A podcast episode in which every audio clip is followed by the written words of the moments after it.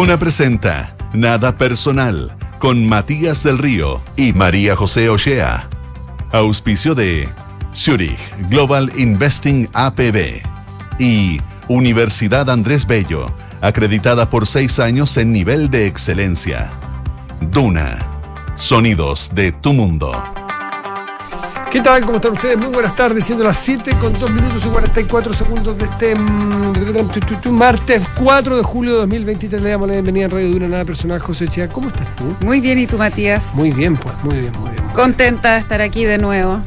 Me contó un pajarito que estaba ahí medio enojado. ¿Con quién? No, que andaba. ¿Cómo, cómo No, dijeron? no, no, no, que este no, no. Matías anda, anda agresivo. No. Porque le faltaba a la compañera de programa, No. cuestión que yo me indigné. porque dije, chao, aquí ¿Cómo que no haciendo tengo, patria. tengo la tremenda compañera. Haciendo No, patria aquí. Y te dice, no, jamás encima. No, no es verdad, no es verdad. visto. Estoy muy contento, muy alegre. Más te vale, no más te feliz, digo. Feliz, viendo noticias, viendo de dónde, de dónde tirar temitas y qué sé yo, uno está contento. Ya, qué bueno. Em, ¿Te quedó bien el un corte de pelo? Mañana? Ah, mañana, mañana, viene la- viene la Marce Ya aquí pensé la que te lo radio. había cortado. no es que Ya. viene aquí la Marce, viene aquí a la radio y nos corta todo. ¿En serio? Sí, pues, Voy a mañana poner a la- a me voy a, 11. a poner a las filas. Sí, pues. Entonces, a ver Viene si mañana. Me, a ver Así si me hace un eso. cambio look. Eh, Ya. Eso. Y. Hartas cosas, güey. Ay, el día cargado noticias, el día cargado Oye, yo, yo creo que deberíamos hacer como, eh, eh, así como quien dice el pacto nacional, el pacto fiscal, el, el, el pacto de confianza. Así como abramos una, una página y contemos todo. Lo, ¿Quién sabía? Contemos Cinco todo. minutos para saber, para decir ya, que digan todos los que sabían la cuestión, quién lo sabía, Claro, de una. tar- más tarde es más caro. O Más sea, tarde ya. es más caro porque al saber se suma el que escondiste. Por supuesto, pues. Eh, Entonces resulta que había una auditoría en, eh, de Antofagasta que había advertido no sé cuánto tiempo antes. Bueno, sí, el ministro lo reconoció en la comisión. El senador La Torre, el senador La Torre. había sabido bastante antes. Y por la misma vía días que se- antes. el 6. Y por la misma vía que al final se supo. Es decir, porque lo de lo de Antofagasta y la Contraloría, no necesariamente el ministro sabe, dice que él sabía. ¿Mm? Ahora sabe que se hizo esa inve- investigación en Antofagasta. Pero la torre participó en un Zoom Por eso. en la cual él mismo se discutió sobre la, el- la misma fuente que terminó contándonos a todos los chilenos que está timeline de Antofagasta lo que iba a ocurrir. ¿Mm? Y participan, en la tercera, participan miembros del equipo de Catalina Pérez. Así es. O pues. sea, ya no solo está su expareja, no solo su ex jefe de gabinete, sino que una reunión previa a que todos los chilenos nos enteráramos y antes que el No, ministro espérate. se entere, La reunión su equipo estaba en la reunión. estaba el equipo. Daniel Andrade, su entonces Su entonces- pareja. Carlos Contreras, Ceremi, entonces Ceremi, y ex jefe de gabinete, su equipo. Ya, ¿qué más? ¿Qué más? Por si yo digo, al tiro, digamos todos los que sabían y los que no Díganlo al sabían. tiro, esto va a ser mucho más caro después. Están viendo la cara, chiquillos. Pareciera. Bueno, bien mala la cosa, el senador La Torre, pues ahondaremos, por supuesto, Sí, en este tema, porque salió a enfrentar esta, esta pequeña bombita que tiró la tercera PM. Oye, antes de entrar en esos temas, porque tenemos bastante detalle y vamos a tener conversaciones sobre el tema porque hay muchas cosas nuevas que contar. Así es. Así es. hacerte una pregunta antes. Depende. Eh, Primero un papelito, a ver si me la podéis no, preguntar. no, son preguntas, no, jamás. Aquí son todas preguntas contestables. son- Estoy, estoy escuchando un podcast. Dos podcasts. Para abrir la baraja un poquitito, ¿no? ¿Ya? Dos podcasts, uno que lo estoy terminando que me tiene bastante metido. No sé si lo has escuchado. ¿Quién mató a, Ah, a- Ana Cook. ¿Lo, le- ¿Lo escuchaste? Algo he escuchado. No lo oí entero, pero, pero escuché un- un- una parte el otro día y eh, tengo mucha gente alrededor que está muy metido con el Yo voy en el capítulo 6. Podcast son de largos. Están en Spotify. Son Sí. de largos distintos. Hay unos de 15, otros de media hora, de 20 minutos, son todos iguales. Está muy bien construido. Es un caso que pasó muy piola. Sí. Es un caso de un crimen real o, o- o una muerte real. Ana Cook, que es una DJ que murió, el- me parece que el 1 de agosto del 2017. Y, y que pasó muy, muy piola. Bueno, después vino, vino el estallido, otras noticias, en fin. Y me cuentan que durante el estallido, en esa época, No, sí, hubo mucho. hubo mucho, mucho mensaje. ¿Quién mató a Ana Cook? exactamente rayados y cosas. Es que la verdad que yo en su momento no lo vi, no lo supe ni tomé conciencia de eso. Pero que sí, quien tomó conciencia es Rodrigo Fluxá, un periodista que es muy, muy, Destacado. muy- muy capo. y hizo una investigación de los cinco años y demuestra el- la- los vericuetos de, ese, de, de esa muerte, puede ser lo menos spoiler posible, de esa muerte, de todo lo hecho y lo no hecho por nuestra justicia, y los vericuetos de ese mundo De los prejuicios también. de los prejuicios, de la electrónica, de, está muy bien construido de una manera muy inteligente porque no te puede mostrar ni un documento, porque solo audio. Eh, lo requete contra Y, recomiendo. te pu- y podrías contar, oye, no sé si es spoiler o no, ¿por qué, ¿por qué Ana Cook? ¿Por qué se llamaba Ana Cook? Eh, sería spoiler, incluso eso. Ah, ya, entonces mejor yo me lo voy a Solo- guardar, porque yo lo Sí. sé también, pero eh, Solo- mejor me cayó y el otro. Solo decir que no era su nombre verdadero, sino que fue, era su nombre. Su nombre artístico, comercial, por Impre- así no, pero es una historia impresionante. Eh, ¿Quién mató a Ana Cook? Está- y el otro no lo he escuchado, pero me lo recomendaron. ¿Cuál? Que es bien simpático. de- como me lo, y escuché el. el, el- El titular. el tenía un tráiler de un minuto, dos minutos. Un teaser.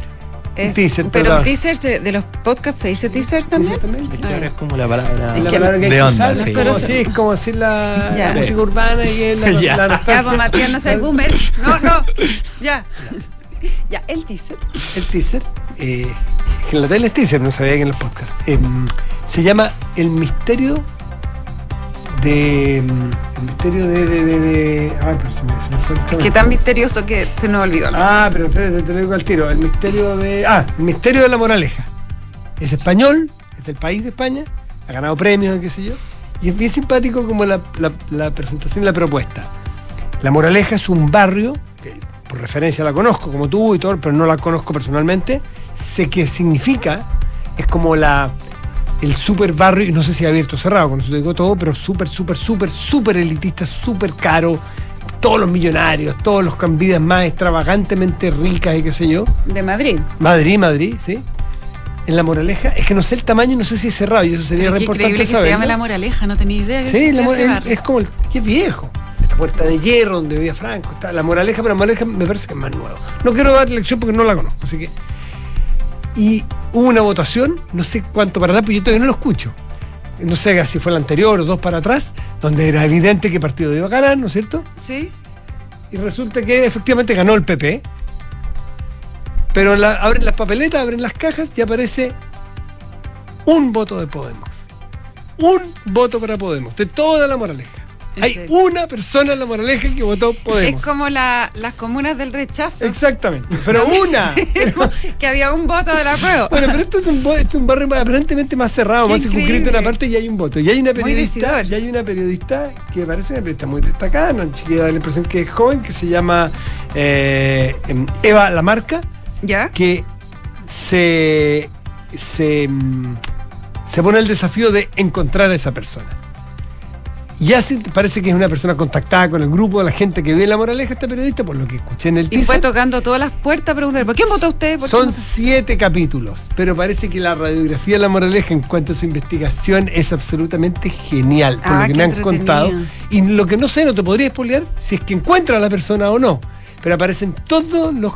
Todos los Apareció muerto. a todos los grises. Oye, aparecen todos los grises de los personajes habitantes de la moraleja, los que uno supone, los que no supone, lo- los más eh, progres, los más conservadores, los más esto, los más locos, los más cuerdos, los más, en fin, to- toda la fábula que hay dentro de ese grupo y O no sea- sé si encontró al voto Podemos dentro de la moraleja. Qué entrete. Es Así como que ese- ir a hacer un- una radiografía eh, vitocura en cuatro cuadras. ¿ah? Jardín del este, este, este. Ahí, ahí, vamos a contar qué pasó. No, muy entretenido, los voy a escuchar. Los ¿Y tú en qué, qué minuto escuchas los podcasts? Lo escucho en el auto en la noche cuando vengo de vuelta a mi casa y, y eso. Y cuando estoy antes de dormir siesta un ratito. Ah, ya. Suelo dormir siesta media hora, que soy antes un ratito y ahí me la arreglo, en el auto escucho podcast. ¿En el auto?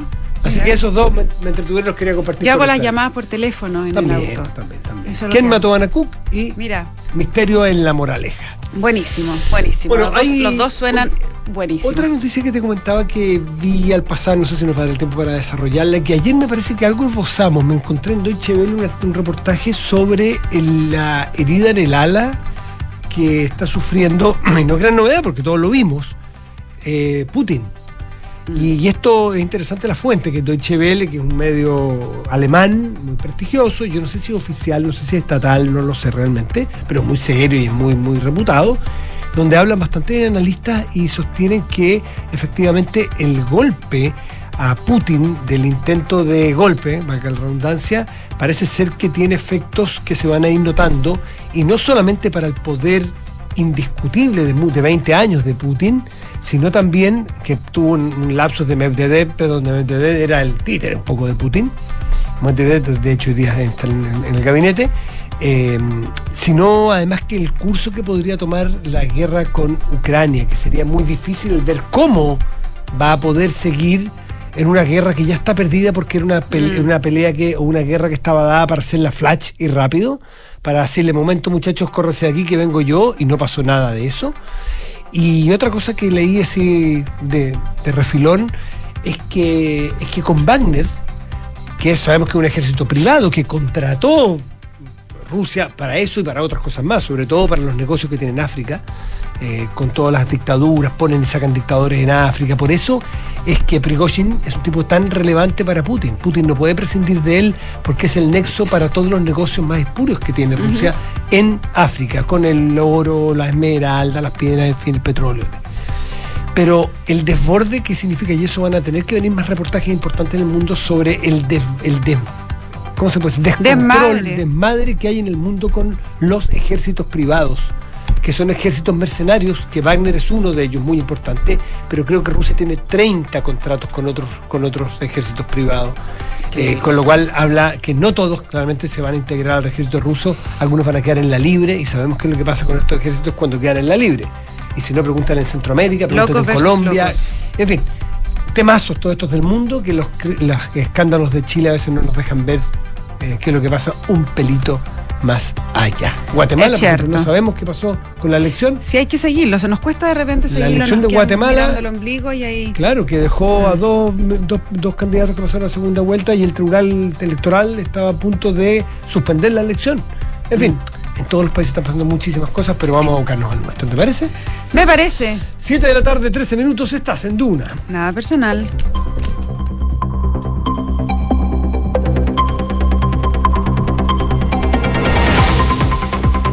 ¿Cómo sería que esta radio contratara a un lector de titulares privado?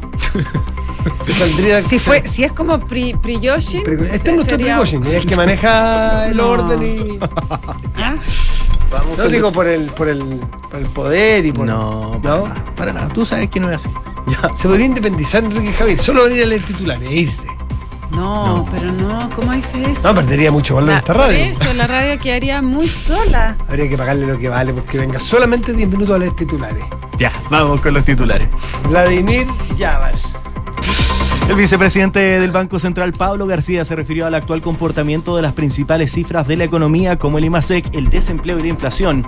En ese sentido, el vicepresidente del Instituto Emisor indicó que la economía chilena está volviendo a niveles de mayor equilibrio y señaló que la inflación está en camino a que deje de ser un problema. Ilipsa cerró hoy os- sus operaciones alcanzando un máximo histórico de casi 6.000 puntos, registrando un crecimiento del 0,69%, encadenando así su cuarta alza consecutiva. El dato se da luego de que se diera a conocer la caída del 2% que anotó el IMASEC del mes de mayo, lo que según los analistas aumenta las probabilidades para que el Banco Central concrete un recorte en la tasa de interés. Los mandatarios de Uruguay y Paraguay expresaron hoy su preocupación por la inhabilitación política en Venezuela del aspirante presidencial opositora María Corino Machado, lo que generó discrepancias entre sus pares de Argentina y Brasil mientras se celebraba la última cumbre del Mercosur. Los presidentes de la calle Pou y Abdo Benítez aseguraron que la inhabilitación política de la exdiputada choca de frente y escandalosamente con la letra clara de los derechos humanos, algo con lo que los presidentes Fernández y da Silva no coincidieron, asegurando que los problemas de Venezuela se resuelven por los venezolanos y no por otros países. Nicolás Yarri y Tomás Barrios ya tienen horario para volver al césped de Wimbledon. Luego de que la primera raqueta nacional no pudiera debutar hoy en el Gran Slam por lluvia, su partido ante Marco Chechinato se disputará mañana a las 6 de la mañana. En tanto, para Barrios se encuentra, su encuentro ante David Coffin será el quinto del Kurt 6 del campeonato y quedó fijado para no antes de las 11.30 horas de nuestro país. El compromiso democrático de Lula y de Alberto Fernández es eh, emocionante. ¿Cierto? Emocionante. Sólido. Emocionante el apoyo a la compañera Corina, Sí. a Eh, Corina Machado. sorprendente, además, ¿no? Eh, no, eso es, nos sorprende, ¿sabes? Lo, lo- lo conocemos. De locos. 7 de la tarde, 16 minutos. Estás en Duna. Nada personal. Son los infiltrados en nada personal. Infiltrados e infiltradas. Sí, yo iba a decir, son les infiltradas. Infiltrades. Infiltradas. Gloria Faundes, ¿cómo estás tú? Mejor que el gobierno. ¿Cómo están ustedes? ¿De qué vamos a hablar, Gloria Faundes? Vamos a hablar cómo ya esta crisis que ya se, que en esta semana al menos tuvo expresión de escenario el Congreso, eh, está ya llegando a su punto pico hace un par de no sé, unos 20 minutos cuando la bancada republicana y oye, y varios diputados de Renovación Nacional que se ponen ahí en el punto de prensa alrededor dando señales de apoyo, anuncia que va a iniciar a recabar antecedentes para presentar una posible acusación contra los ministros Carlos Montes y Giorgio Jackson. Esto ya había partido en la mañana, la primera señal la dio el presidente de la UDI muy temprano, fíjense, cuando, y, por favor eh, tomen nota del mensaje, cuando él dice, en cooperativa creo que fue en la mañana, tratando de evitar el desangre que está significando todo esto para el gobierno, yo creo que se tiene que marcar un antes y un después. Y probablemente esa figura política, ya aludía a Giorgio Jackson, es la más relevante para poder generar un entendimiento. Clarito. Deme su cabeza. ¿Quién decía eso? Javier Macaya. el presidente de la UDI. Hasta entonces, la derecha se estaba entusiasmando con ir tras el ministro de Desarrollo Social. ¿Con qué respaldo? ¿Con qué, con qué argumentos? Hay varios argumentos. En primer lugar, el, el inicial, digamos, tiene que ver con que él es el factotum de, y líder y fundador de Revolución Democrática, que es el epicentro de la crisis. Pero la verdad es que el tiro de gracia se lo dio la senadora Yasna Proboste cuando revela que hay un convenio, más o menos de las mismas características, firmado entre el Ceremi de Desarrollo Social, que depende de Giorgio Jackson, y una fundación. Y ahí esto ya comienza a escalar, que les decía yo, a generar interés más en la derecha, que, digámoslo, enciende con agua cuando se trata del ministro Giorgio Jackson. No, Es decir, desvela, Y, y- y la, y la o sea, y el oficialismo no digamos que sale a, A defenderlo con como un cariño. ejército mercenario. No, para nada. Quizá, quizá el ministro debería considerar esa alternativa, ¿no? De contratar un ejército privado para eh, blindarlo. Se estaban muy entusiasmando con el ministro Jackson y parecía que esta crisis que va y viene y que todos los días tiene distintas revelaciones se comenzaba a concentrar en la figura del ministro, cuando también en el Congreso el ministro Carlos Monte apunta en sus argumentos, él fue invitado a la comisión eh, de vivienda a dar explicaciones sobre este caso y él muy despejado apunta contra la derecha señalando que los convenios, fíjate tú, venían aprobados desde antes que asumieran. Y ahí la derecha ya se indignó, han salido en masa y eh, ponen también sobre el tapete al ministro Monte. ¿Cuál es el punto acá? Que esto ya se transformó en una guerra en el gabinete, porque en el mismo oficialismo, mientras el Partido Socialista, el PPD, el, llamado socialismo democrático, sale a blindar a Carlos Monte, esto ya es una parte de la discusión que se da tras bambalinas en Palacio, señalando, oigan, no vamos a hacerle cobrar al ministro Monte por cómo haya sido su desempeño en el manejo de esta crisis, los costos de una polémica que se inicia con militantes del Frente Amplio, por cierto. Entonces dice, con Montes no. Y si cae Montes, si hay un movimiento sobre Montes, tiene que caer la cabeza del ministro Giorgio Jackson. Y así se empiezan a cruzar ¿no? los destinos de estos dos emblemáticos, bien diría yo. Recordemos que Carlos Montes es una de las primeras figuras del socialismo que se entusiasma con el gobierno del Frente Amplio, eh, sin pasar necesariamente por su partido. El ministro da el sí para llegar al gabinete. Fíjense que en un inicio él estaba, o al menos en la cabeza del presidente Boric, él estaba para asuntos mayores. Se le, lo quería dentro del comité político. Incluso se llegó, eh, se ha llegado a señalar que a él se le ofreció el Ministerio del Interior para iniciar el gobierno. Y el ministro, al parecer en ese entonces muy consciente de sus potencialidades y debilidades, no dijo, yo estoy viejo, quiero colaborar. Y Eso- Pero en termina algo tranquilo. No, es que su gran expertise de siempre ha sido Sí, vivienda. Eso es verdad. Eso es verdad. Desde el Senado. Es educación y vivienda, yo creo que él siempre ha destacado Sí, en sí, esos sí. ámbitos sectoriales y termina instalado en el Ministerio de Vivienda. Bueno, y que hablar respecto de emblema de lo que significa Giorgio Jackson para el Frente Amplio y para el propio presidente, ¿no? Discutíamos en, en la reacción de la tercera a qué se parece esta relación que tiene el presidente Boris con Giorgio Jackson. Hay, por cierto, eh, ciertas, uno podría establecer ciertas semejanzas, quizás, por ejemplo, en el presidente Piñera con Andrés Chadwick cuando tuvo que O con en el Hinspeter en el- también, con Hinspeter. En un momento los Eh, tienen que dejar caer nomás, no queda otra. Claro, pero aquí hay un tándem, fíjate, que yo creo que incluso es mucho más profundo que, que, que esa, que esas relaciones que se establecen ya en el ámbito eh, político, por cierto, que a veces evidentemente cruzan hacia lo personal, pero que en este caso es muy simbiótica la relación personal y política de ambos. Porque En- además crecieron juntos en esto, aprendieron juntos en esto. Uno podría pensar que Chadwick y Piñera eran una dupla súper, súper cercana, pero ya cada uno tenía su propio camino cuando llegaron Claro. al poder. Estos dos, Venían de vertientes distintas, pese a que eran familiares. en- Aquí hay un- que una característica que no tienen estos dos, pese a que eran familiares, primos, qué sé yo, venían de mundos políticos súper distintos Chadwick y Piñera. Pero más aún, la rueda de la fortuna cae sobre el presidente Boric, porque Jackson no tiene la edad para ser el candidato Claro. del Frente Amplio. Claro. Era Giorgio Jackson el candidato natural del Frente Amplio. ¿Por qué? Porque en ese entonces Revolución Democrática era el partido más influyente. ¿Se acuerdan ustedes que Beatriz Sánchez dijo yo no repito plato, yo no quiero volver a ser candidata presidencial? El Frente Amplio se queda sin candidato.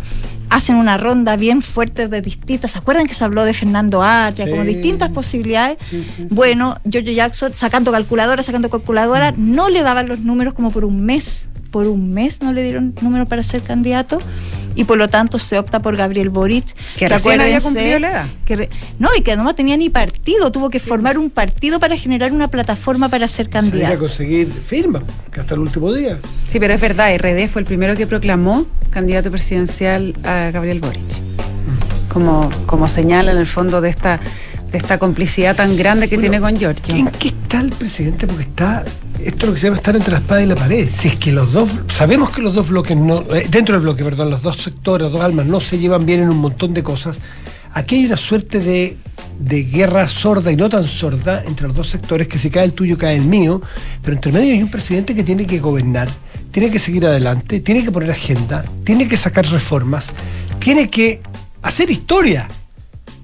Eh, Sin duda, pero esta es una crisis que ha demostrado do- eh, del cual la moneda no tiene ningún tipo de diseño de control. Eso es un tema nada de menor. Intentaron improvisar algo a propósito de nombrar esta comisión de probidad que se anuncia ayer, que es bastante, la verdad, improvisada, con su eh, sin desmerecer, por cierto, a los profesionales que forman parte de ella, pero es una suerte de tratemos de hacer algo para ver cómo salimos de esto. Tan y todos los días Tan improvisada improvisada, está, súper que improvisada. nosotros mañana entrevistamos a María Jaraquemada, que es la presidenta, y nos reconoció aquí que en la entrevista que había dado en Radio Concierto en la mañana criticando No sabía. a Catalina Pérez, nos parecía tan raro que la criticara de la manera que la criticó, si iba a ser la presidenta de este comité, nos reconoció que cuando hizo esas declaraciones ayer en la mañana, no tenía idea que le iban a llamar para la comisión o el comité o el equipo de expertos. Así de improvisada fue en el día que levantaron a la presidenta de esta comisión. Entonces uno dice, esto tampoco está tan, tan amasado, tan pensado ni tan elaborado. No, ha sido más bien una reacción permanente a la crisis.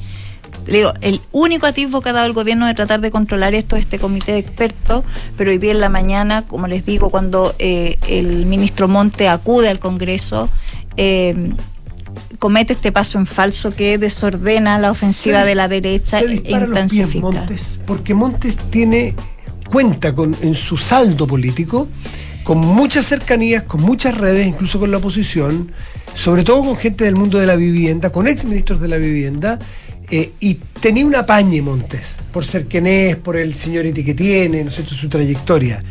Pero al culpar, aunque él no haya querido, dicen su gente cercana a que no es lo que quería, pero sí se vio, como el decirle, bueno, ¿por qué no le preguntan al gobierno anterior? Parece que aquellos que lo habían arropado dentro del gobierno del presidente Piñera dicen hoy día nos sentimos traicionados de alguna manera. Lo arropamos y él nos contesta con esta. Por lo tanto, se inicia una, una- un episodio, una temporada distinta que a lo mejor le puede costar muy caro a Montes que va a dejar de tener esa, ese colchón en el cual caer. Fíjate que esta pateadura al avispero es tan así que el viernes pasado la derecha no estaba en, la posición de apuntar hacia Carlos Monte, para nada. Fíjate eso sí, que la derecha profunda, la UDI, le tiene una cuenta a Carlos Montes. Es una cuenta que yo creo que es profunda y que está en estos casos eh, realza que es el voto a favor de la acusación constitucional contra Andrés Chávez. Eso no es menor, eso es un tema que en el en el, el, el diario de vida de la UDI está anotado como y Carlos ser más personal, yo creo, Claro. por la amistad personal con Chávez, la familia, Montes también. con la familia Carlos Chávez. Montes tenía una, una trayectoria de años con Andrés Chávez en el Congreso, trabajaron juntos Ah. había, había ahí un cierto resentimiento Ya. que no había aflorado hasta ahora en la crisis. Más bien, efectivamente, que yo les decía, la derecha siempre se entusiasmó con apuntar hacia Giorgio Jackson, que, que y este es un tema que en el oficialismo tienen muy claro, ¿no? Respecto de que eh, donde sea, si Giorgio Jackson supera esta crisis, que no es claro que lo haga, donde esté va a siempre generar un interés de la derecha por no hacer eh, hacerlo crecer más. Es decir, yo creo que ahí evidentemente hay un tema de reflexión en el fuero íntimo del propio presidente y del mismo Jackson, creo yo, respecto de hasta qué minuto tu propia figura tiende a ser no un problema para, para un equipo. Gloria, y hablando de, figuras que, que son problemas, eh, esto que pasó con, con el presidente de Revolución Democrática, Juan Ignacio Latorre, comentamos algo a la pasada con Matías, que se dio a conocer la tercera PM de esta reunión que hace 10 10 días antes, perdón, no hace 10 días, 10 días antes que eh, explotara este caso, ya se había tratado y lo habían tratado los protagonistas mismos de, el- de los hechos. Entonces, ¿cómo se explica y en qué parada queda Juan Ignacio Latorre, que ya salió hace un rato a decir sí, sí, yo sabía, pero no calibramos que fuera tan difícil, más o menos, eh, que queda una posición bien imposible, ¿no? Eh, lo que no puede decir Juan Carlos eh, Juan Ignacio Latorre, que siempre uno se confunde con Sí. Carlos, Juan Ignacio Latorre es que se enteró por la prensa de este, de este escándalo, que es lo que más o menos todos suponíamos hasta que se revela esta reunión Tampoco. telemática. Su- su- su- sus la declaraciones, eh, de pri- primer momento, nunca uno se imaginó de que él No. supiera. ¿Qué planteó hoy día, eso sí, él, para ser precisos, que a él no le proporcionaron toda la información que había tenido en esa reunión, información imprecisa y que por eso no la había escalado eh, a otras instancias. Pero que lo diga hace una semana. Pero ¿por qué se demora una semana? o sea, lo ¿por, qué, dice- por qué me retalla a mí? Habla con la torre. No, pero lo, solo confiesa cuando lo pillan. Claro, Eso es lo que es habla punto. muy mal. Eso es terrible, encuentro Y, yo. y en la crónica, no sé quién firma la crónica. como no sé la- si tú- Rocío La Torre. Y, y la crónica, la tercera que leo hoy día en la tarde, en ese Zoom estaba ya la torre, ya hemos hablado de la torre. Está el equipo de la, de la, de la diputada, Pérez. Catalina Pérez. Tampoco sabía la diputada Catalina Pérez cuando. cuando Estaba el señor Andrade, tan Bueno, famoso, y estaba el señor Ceremi, que ya no es Ceremi. que era su ex jefe de gabinete, pero estaba su equipo de diputación actual, vigente, en curso. Dígalo como quiera. Tampoco lo supo Catalina Pérez. ¿Qué parte de la historia no nos está contando Catalina Pérez que su licencia médica no nos permite saberlo? Sí, la interlocución de la torre yo creo que se complica bastante, ¿no? Ya hay las primeras muestras de molestia hasta ahora más interna en el socialismo democrático, en el mismo Frente Amplio respecto de que, como les digo, esta es una crisis que más que ser encausada tiende a desbordarse tiene- día a día. Tiene, ¿cómo se llama lo- cuando las películas tienen como s- precuelas, secuelas, Sí. por, No. todas, por todas partes? Entonces, esto eh, solo ahonda la crisis y, eh, y, y RD vuelve a estar en el barro, en el barro no puede salir, digamos. Sí, Con la este- gran pregunta creo yo es, ¿nos encaminamos a una crisis que ya llega a la moneda y que va a terminar, a fin de cuentas, en un cambio de gabinete? Yo creo que esa es una de las preguntas que quedan sobre la mesa eh, y que va a depender mucho de la intensidad con la que la oposición, que por cierto tiene un margen muy grande para presionar al gobierno, Recuerden ustedes que la próxima semana se vota la acusación constitucional contra el ministro de Educación. Recuerden ustedes que estamos en plenas negociaciones sobre las reformas previsional y tributaria. Claro. Es decir, la- el espacio que tiene la oposición, como se dice, si quiere ponerse pesada sobre este tema, yo creo que es bastante amplio. Y lo que sí hay son ganas. Última pregunta. ¿No les parece que hay un nombre que falta en toda esta teleserie, ya sea para ser parte de la solución, no del problema. Pero que hay un nombre ausente en todo esto, como diciendo, no actuaron hoy. Un genio que sale de una lámpara. Una lámpara. Carolina Toá. Ministra Toá salió hoy día a, Pero, me parece- a me respaldar. pare- pero con el peso específico que ella tiene, siendo la jefa política, siendo que de alguna manera tiene trayectoria, todo lo que significa Carolina Toá, no lo vamos a perder tiempo diciéndolo porque todos. En una crisis que amenaza con ponerse grande, con ponerse muy brava, muy descontrolada, ¿no les parece que hace falta alguien que. por- Porque el presidente tiene que tener un cortafuego antes, pues. El presidente es la, es la última ratio, el presidente no tiene que estar por allá arriba. No, no lo meto aquí. Pero ¿no será el momento, Carolina Tobá, de que ordene las filas y que, y que lo siente? No sé, háganse otro. Háganse, vayan a Cerro Castillo el miércoles por medio, pero vayan de nuevo. Y, pero yo siento que falta un liderazgo aquí, porque si no la cosa se te empieza a poner de una, de una grieta, llamada en Argentina, de una grieta en el oficialismo, muy peligrosa para un gobierno que le quedan tres años. En fin, me, me- me suena Ella, la ella hoy ausencia. salió a, ella hoy salió a respaldar a los dos ministros, dijo que han sido un activo en darle solución a los problemas, en investigarlos, en no encubrir nada, en buscar las responsabilidades que corresponden y por lo tanto desde el punto de vista, ahora dice, desde el punto de vista político, han hecho lo correcto, dijo hoy en el Congreso la ministra Toa. Igual es una señal eh, de respaldo. Bueno, ¿qué otra cosa iba a decir? Doña Gloria Faundes, muchísimas gracias como siempre. Que estén bien. Que Gracias, bien. Gloria. Gracias. 7 de la tarde, 33 minutos. Estás en Duna. Nada personal. Y está ya el teléfono nuestro invitado. Bueno, vamos a. Vamos, Seguimos, Vamos seguimos. a tener que seguir en este tema porque es el tema del momento. Y nos vamos a hacer cargo de un tema en específico de todos los que hablamos con Gloria. Y tiene que ver con las palabras del ministro Montes, donde dice o donde da señales de lo que hay que mirar para entender esto. Hay que mirar al gobierno anterior. Eh, Dice que, la- que todo se arrastra del gobierno anterior. Exactamente. ¿Quién que- estaba en el gobierno anterior? uno de los que estuvo en el gobierno anterior en el Ministerio de Vivienda es Cristian Monkever. No los dos últimos años que estuvo Felipe Ward, pero Sí. Cristian Monkever conoce, eh, eh, participó también de estos convenios. Ahora, déjeme decir algo. los convenios se inician efectivamente en gobiernos anteriores. Los convenios, o sea, la delegación de convenios que no se hacen centralmente, sino que se hacen desde la seremía o desde los municipios para poder hacer una gestión más eficiente de la entrega de recursos, muchos de ellos directos, tiene fecha 2015 y la firma de la ministra Zaval 2016 del gobierno de la presidenta Bachelet. Por lo tanto, si vas a cargar los dados hacia atrás, hay que cargárselos al gobierno de Bachelet y Piñera, que prácticamente actuaron copy-paste, eh, garantizando o confirmando que era una buena política la delegación de la entrega de recursos a nivel regional, a nivel local, quizás para hacer mejor gestión. Cristian Monkever, ex ministro de Vivienda del presidente Sebastián Piñera, gracias por recibir el llamado de Duna. ¿Cómo estás? Muy bien, ¿y ustedes cómo están? Todo bien, me imagino. Hola, Cristian, ¿qué tal?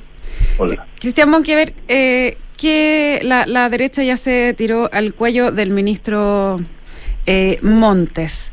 ¿Tiene algo de razón él en lo que dice? A ver, lo que pasa es que uno espera de, de, este tema una, una conducción y una manera de enfrentarlo de manera distinta. Eh, y me explico.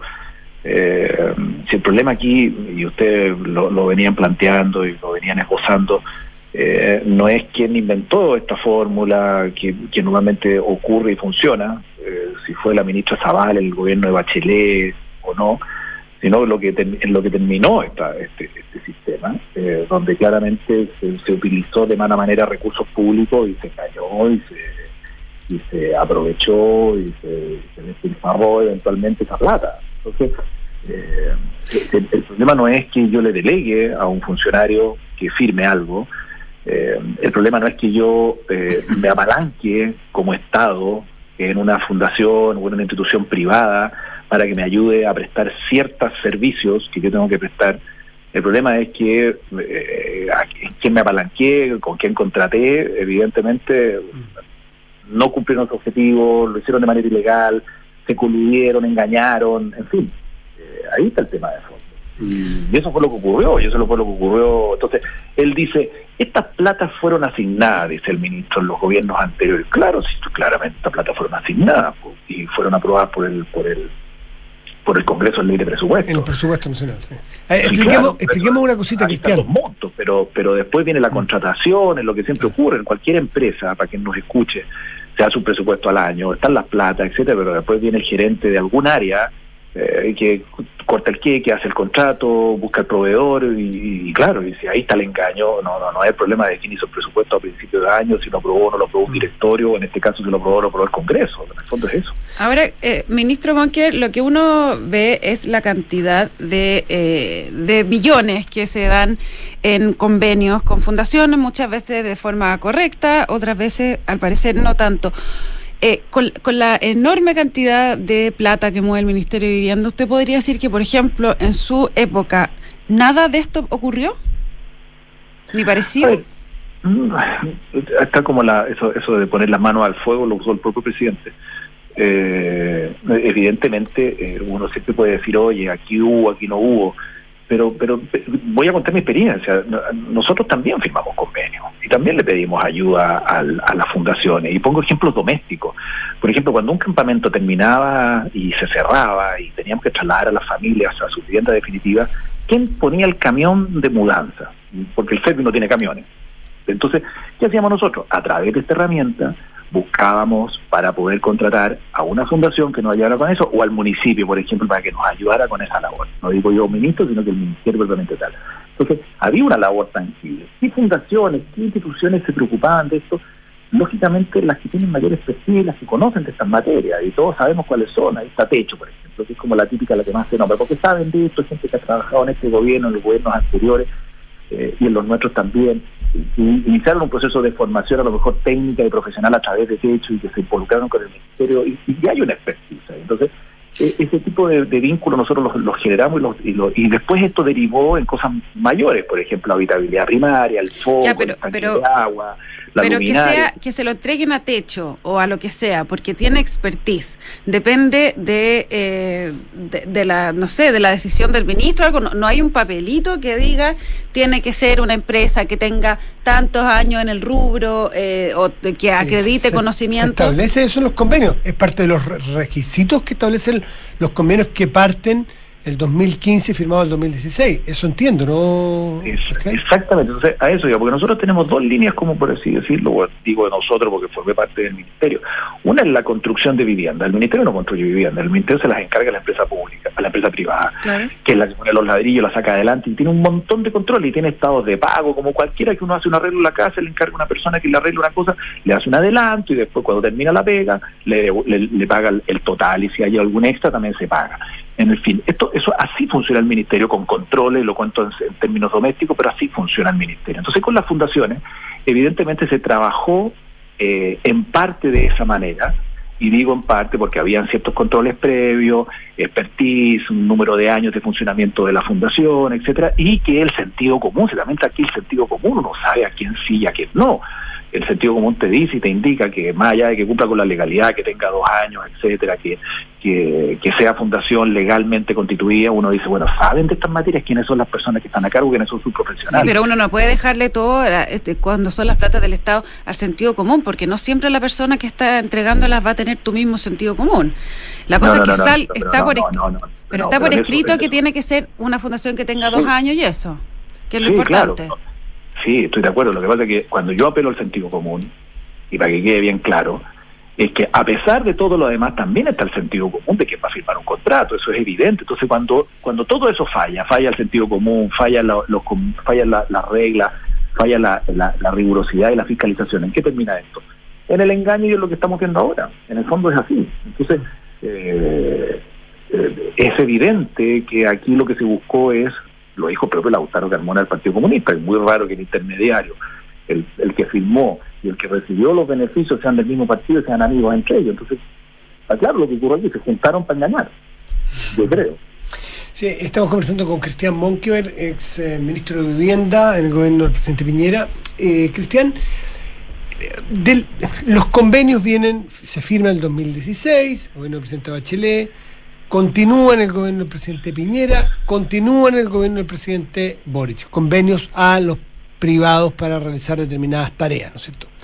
Eh, Lo que aparentemente, porque no hay prueba en contrario todavía, lo que es novedad es eh, a quiénes se les entregó lo- estos convenios, que no todos cumplían con la expertise que se requería, la cantidad de años, en fin, pero sobre todo el que el Serviu o, a- o alguna, o alguna entidad de- dependiente del MIMBU, del Ministerio de Vivienda, obligara a aquellas, a aquellas fundaciones a que contrataran a determinadas personas con nombre y apellido.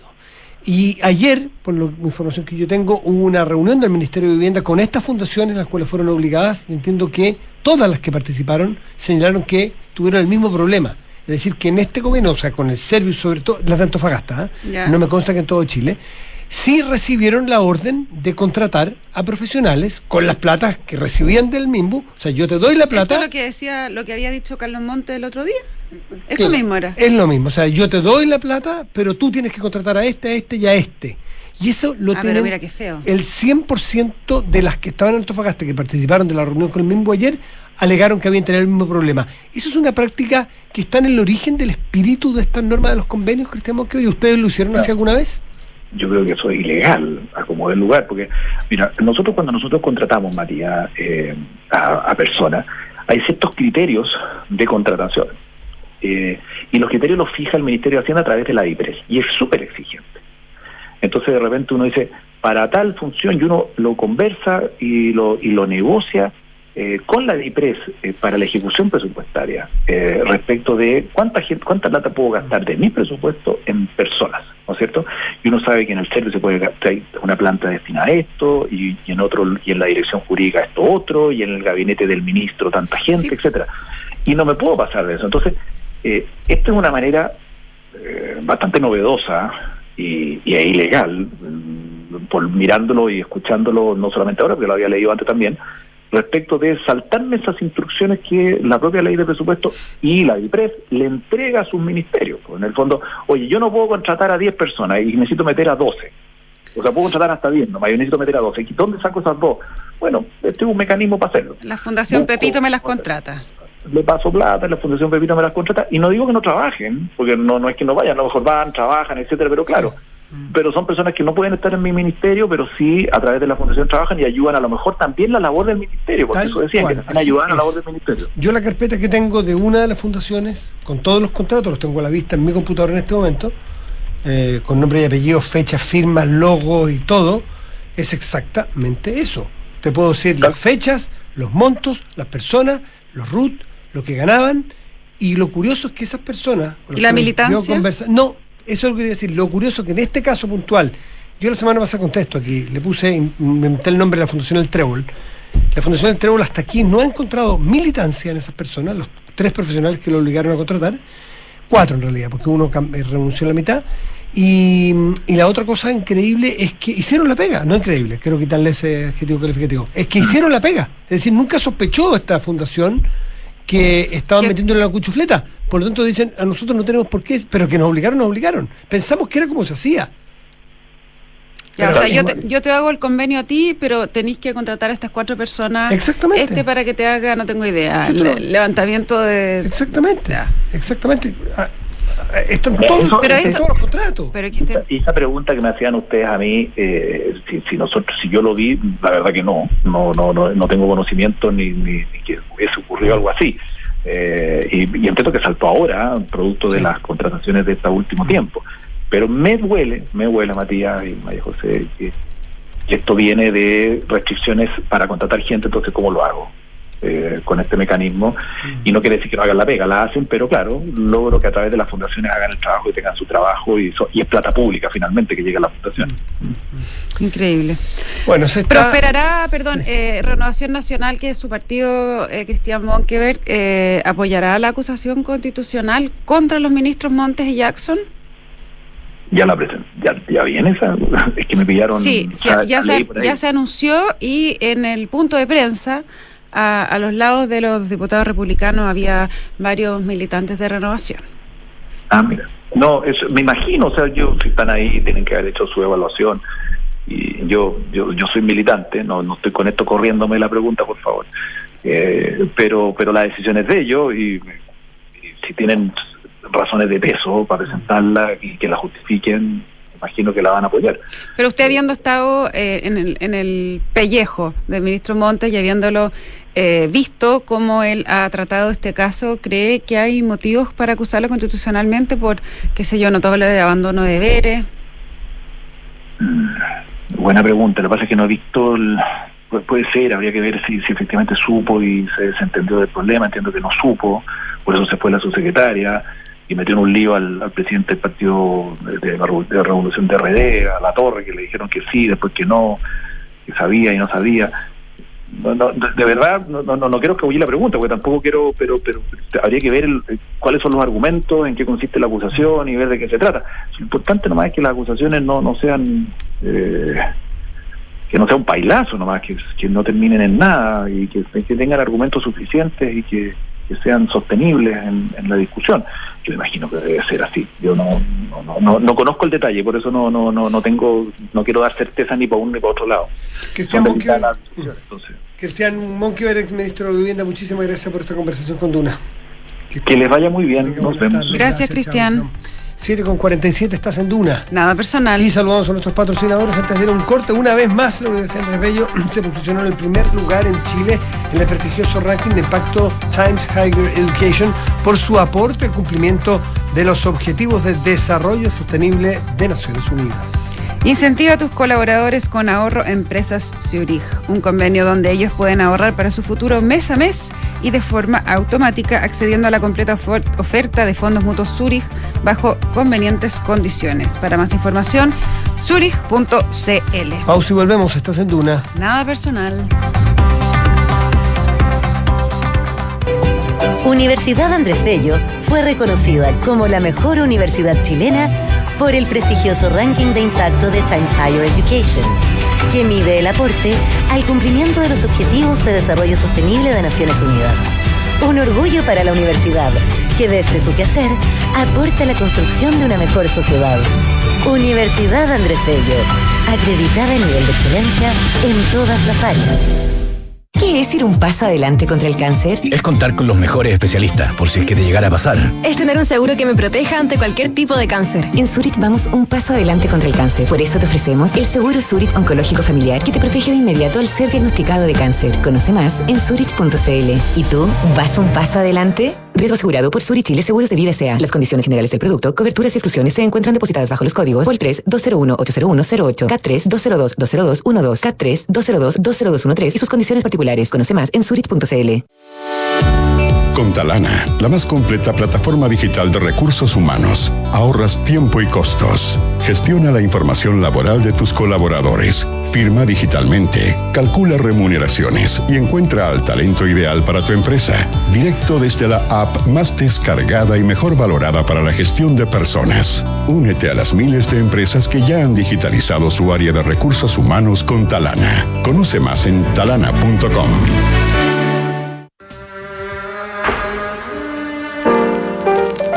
Con su actitud desprejuiciada y su apariencia kitsch, The B-52 se transformó en una de las bandas esenciales del New Wave norteamericano. Su debut homónimo de 1979 se convirtió en una verdadera sensación discográfica que fue citada como influencia incluso por John Lennon. El debut de The B-52s. Esta es la historia que te contaremos hoy desde las 8 y media en un nuevo capítulo de Sintonía Crónica Debut en Duna 89.7. 7 de la tarde con 51 minutos estás en Duna. Nada personal, me ganó. Yo quería decir estás en Duna, pero bueno. No, no, nunca se gana. Tú, tú puedes decirlo mil veces aquí, eres la, la, super invitada. Eh, bueno, quedan. Lamentablemente nosotros nos hemos tenido que enfocar en este tema, nos, nos gusta ser más. Eh, más, más, amplio, si se quiere, en la, diversidad de temas, pero esto está ocupando demasiado y hay demasiadas novedades al día a día. Es verdad. Así que nos vamos a cambiar de tema y nos vamos a cambiar el tema de Sierra Bella. En los minutos, que, nos quedan, en los minutos que nos quedan. Sí, eso está bien interesante. Sierra Bella es la clínica que compró es la clínica que, iba a comprar o que compró y no se, y no se está suspendida la Exactamente. La Municipalidad de Santiago eh, a la provincia de Santiago, Sierra Bella, y en estos precios eh, escalofriantemente altos en muy poco tiempo, pasó de los 2 mil millones a los 8 mil millones, y donde había tasaciones, y hemos sabido, la tercera lo planteó ayer, donde se supo que había un, o, o pues, un par de días, Un WhatsApp. un WhatsApp domingo, entre los tasadores. Cuando Sí. un- una municipalidad contrata o va a hacer una compra, más allá del monto, que es impresionante, pero más allá del monto, tiene por, por para saber si está pagando lo correcto, por transparencia, decir, bueno, vamos a tener tres tasaciones. Es como tres presupuestos, tres tasaciones, para ver si ando más o menos cerca en cuanto voy a ofrecer. Y las tres tasaciones eran bien coincidentes. Entonces hay dos posibilidades, o que el mercado tenga una capacidad de entregar informaciones de precio muy detallada Muy y muy precisa. Que es un mercado muy imperfecto en la información, en las simetrías de información, o la otra alternativa es que estén coludidos y que estén acordados. Una forma moderna de acordarse podría ser un grupo de WhatsApp entre los tres Tal cual. Hubo un grupo de WhatsApp, esto se conoció en, bueno, en el marco de la investigación, como bien dices tú, la tercera domingo salió que esto es un chat que hizo eh, una funcionaria municipal, Loreto Fernández, eh, en que eh, cita, digamos, en el grupo de WhatsApp a estos tres tasadores y más o menos da las indicaciones de tamaño, qué sé yo, de cómo fue, pero Además de eso, hoy día se conoció también la declaración que dio Felipe Sánchez. Felipe Sánchez es el vendedor, es el único accionista de la inmobiliaria San Valentino, que es la eh, persona a la cual Santiago le compraría eh, Sierra Bella, ¿no? Eh, y explica cómo, cómo había sido todo esto a ojos de él él es eh, dice que él efectivamente la compró en poco más de 2 mil millones esta clínica y luego la intentó vender en 8 mil, cosa que todo el mundo decía, bueno, pero ¿cómo? Eh, ¿Tendrá algo que ver él con la municipalidad, con este, este precio? Bueno, dice que no. Parece configurarse la, la- la figura de la lesión enorme allí. Cuando Claro. tú compras algo y lo vendes en dos y lo vendes en ocho, pasando un par de meses, si no me equivoco, entre medio. Bueno, hay alguien que le faltó información, a alguien se lo hicieron niños, ¿no? Él lo que, lo que dice es que, eh, eh, que a juicio de él los funcionarios municipales son los que empezaron a apurar las cosas e intentaron como eh, sellar rápidamente la compra de esta clínica. De hecho, le pidieron que aplazara las vacaciones para que no se atrasaran los trámites de, de la compra. Eh, él cuenta que él viene de un mundo de la cirugía estética, de, tenía, él estaba en ese negocio, familiarmente, creo que no sé si los padres, además que venían de una familia como militar, él, él lo cuenta, para separarse completamente del mundo político de, de la Municipalidad de Santiago. Y eh, ahí quiso adquirir una clínica propia y empezó a eh, ver y ve la clínica Sierra Bella. La clínica Sierra Bella estaba eh, quebrada, estaba en un apuro económico tremendo y logró cerrar este trato, eh, acordando que iba a pagar 2.200 millones a la Sociedad Médica Clínica Sierra Bella. Y eh, lo que dice es que esto fue en medio de eh, repercusiones del estallido y, eh, y del contenido de la de que se hablaba en ese momento de la nueva constitución, que el precio del inmueble, o sea, esos dos factores más el apuro económico de la sociedad médica hicieron que el precio estuviera tan bajo. Eso y es lo lo que él compró en ganga. él lo compró en Ganga, exactamente. Esto es una clínica que había recibido previamente la solicitud de quiebra forzosa, las operaciones estaban cerradas, o sea, el, el- esta es la- estoy- lo que estoy contando es la declaración La de él ante la PDI. claro, claro. Su versión. Eh, claro, entonces dijo, bueno, win-win, aquí yo compro. ¿Mm? Compró y... eh, Le vinieron a tocar la puerta un día.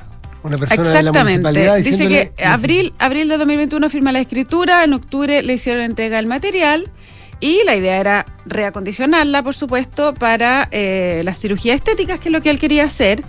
Pero a mediados de septiembre de ese mismo año que la había comprado, viene una persona de un CESFAM y le dice que le pregunta si el recinto está a la venta. Él le dice que no, pero empezó a escucharlo y eh, conversó con la funcionaria, programaron una visita técnica, fueron en octubre y luego eh, la llama a la funcionaria y le pregunta si tiene un precio por la clínica. Entonces tú con una funcionaria del CESFAM, o sea, estamos hablando de una compra de un inmueble eh, que en ese minuto incluso él la compró barato por la tasación del banco que él tenía de Ocho. 3 mil millones, Ah, no él, antes. él. Él de 3.200 millones la tasación bancaria. O sea, eh, la señora del CEFAM le dice, oiga ya, eh, ¿cuánto vale su clínica? Y eh, él dijo que había eh, mandado una valorización y empezó más o menos a tirar el precio, eran 238 mil UF, que son 8, ahí, es, bueno, 8.500 8.200, 8.500 millones, claro. Y, y ahí dice que eh, la funcionaria le comenta que le iban a llamar por una visita de la alcaldesa. Y dice que ahí todo se empezó a ir como por un tubo. La alcaldesa el 5 de diciembre del 2022 va con 12 personas, una comitiva tremenda, a eh, visitar la clínica y da explicaciones, etcétera. Y eh, dice que le llamaron mucho la atención las palabras de la alcaldesa. Anunciaron en ese momento, estoy citando, la posible adquisición siendo en una etapa bien prematura del proceso. En ese mismo momento, la alcaldesa le habla a su acompañante a viva voz, tipo declaración, que estaba a la espera de sus valoraciones y que era todo su deseo llegar a un acuerdo para adquirir el establecimiento. 15 días después, el 20 de diciembre, Irací Hasler le hace una oferta. O sea, volvamos al punto. 8 mil millones de pesos, 8 mil 500 millones de pesos. Eh, ella le hace una primera oferta de 8 mil que rechazó.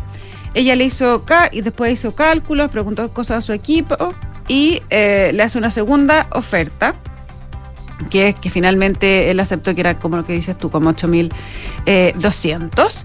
Dice, esta reunión no fue por ley del lobby, nos citaron ellos, por lo que le pedí a la alcaldesa un acto un acta, dado que ella dirigió siempre la negociación por la parte compradora. Sin embargo, me comunicaron que no era necesario, por lo que le solicitamos que nos enviara una carta oferta. Eh, y bueno, luego dice que, eh, que era todo tan desordenado que ellos mismos tuvieron que entregarle la, la escritura. No se firmó una compraventa porque el, asesor de la, de la alcaldesa Hasler apresuró la compraventa y eso también le da a él una muestra de la celeridad con que el, municipio quería actuar eh, ante esto. Así que dice, ellos hacían el cálculo el día que se aprobaba en el Consejo el presupuesto, como también la compraventa, la fecha de comenzó, todo como se llama en buen chileno a mate a caballo. Bien, increíble. Ahora, es como decimos, es la versión de él. No sabemos. No es versión de él, lo del grupo de WhatsApp No, de, no, no, los, eso- de los tasadores. ¿eh? Los tasadores, eso es, es- Eso es un eso, dato. eso es un dato que está en la carpeta investigativa. Eh, pero, pero esto, lo que acabo de leer yo, es la declaración de Felipe Sánchez, el, eh, la persona que, que le vendió la clínica Sierra Bella a la Municipalidad de Santiago. Se nos acaba el tiempo, Matías Pucha, del hemos Río. hablado de puro escándalo. Puro escándalo. Y De escandaloso te nos pasa. hemos reído poco, que De escandaloso es te pasa. este programa también reírse. Pero bueno, ya vendrán los tiempos más. Mañana traeremos, Más traeremos chistes. No, son chistes, son situaciones. situaciones. Ya, nos vamos, nos vamos, nos vamos, Que nos vamos. estén todos tengan y todas muy bien. Nos ¿Ya viene terapia? mañana. Yo me quedo, yo me quedo. sí. terapia chilensis. Que Sí. tengan buenas noches, gracias. Que estén bien.